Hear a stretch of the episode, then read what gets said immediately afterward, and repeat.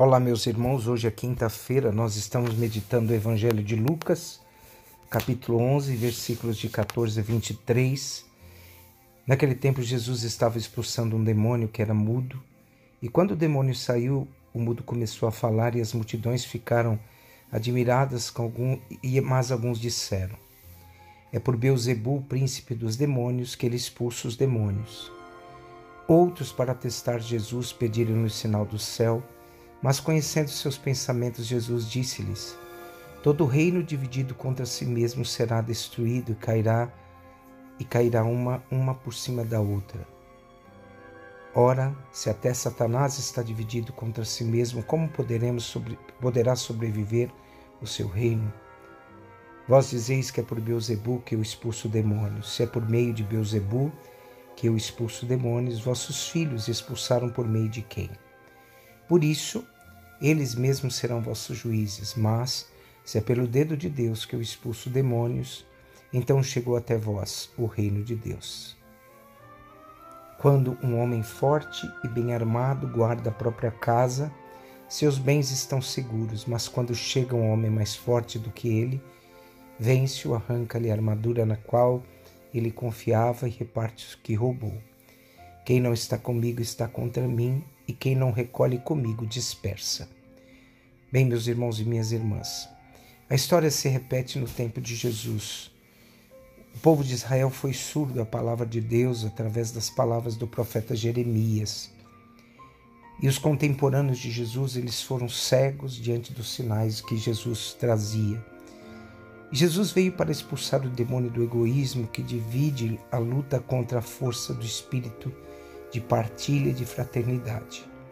Ele veio para destruir os demônios com o poder de Deus e implantar o seu reino de justiça e de paz. A história se repete.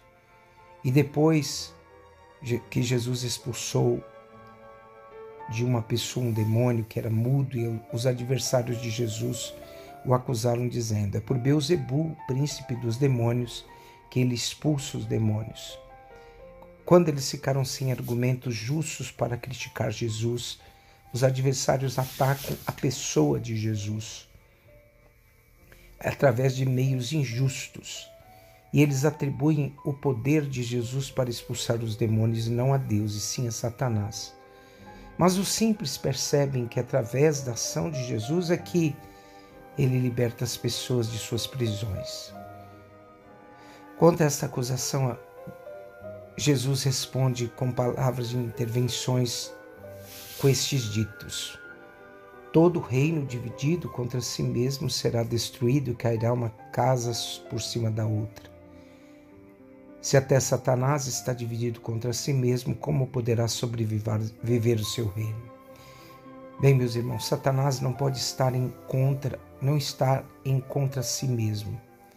E assim como o reino não pode estar dividido, tampouco Satanás pode estar dividido. Depois vem a parábola do homem forte, que muito mais armado do que aquele guarda a casa e por isso consegue derrotar e guardar a sua própria casa.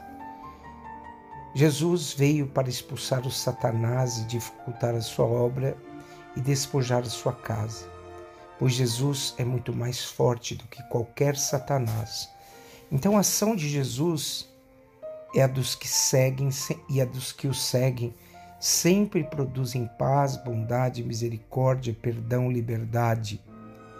São Paulo, ele vai dizer na sua carta aos Gálatas: Vós fostes chamados à liberdade, não abuseis, porém, da liberdade como pretexto para prazeres carnais. Pelo contrário, fazei-vos servos uns dos outros pela caridade porque toda lei se encerra num só preceito: amarás o teu próximo como a ti mesmo.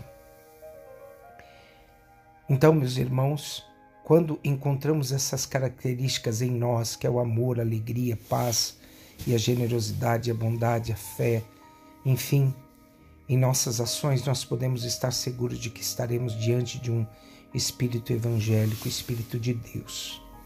Se vos se vos mordeis e vos devorais, vede que não acabeis por vos destruirdes uns aos outros. São Paulo aos Gálatas. Então, meus irmãos, a importância da unidade. O reino não pode estar dividido. Jesus sublinha a importância da unidade e, pela história, sabemos que a guerra civil destrói mais do que os impérios. O corpo eucarístico, Jesus, né, no coração dividido, é o coração ferido. O corpo, o corpo eucarístico de Jesus que nós comungamos torna-se um corpo de Cristo para os outros. Então deve haver em nós a unidade, e essa expressão é a, e a prova mais evidente do amor. Nós devemos estar do lado da justiça, do bem e da verdade. Quem não está comigo está contra mim. Jesus, na sua pregação aos apóstolos, e Pedro, na sua pregação também aos apóstolos, deu seu testemunho e diz para nós, né? Passa a vida fazendo o bem a vida cristã como um combate permanente contra todo o mal. E quem não está comigo está contra mim. É essa luta que nós devemos travar e vencer em nome de Cristo. E que hoje, meus irmãos e minhas irmãs, reine sobre nós o poder e a obra de Deus. E só pela obra de Deus nós sejamos então libertadores de todos os outros corações. Abençoe-vos o Deus Todo-Poderoso, o Pai, o Filho e o Espírito Santo. Amém.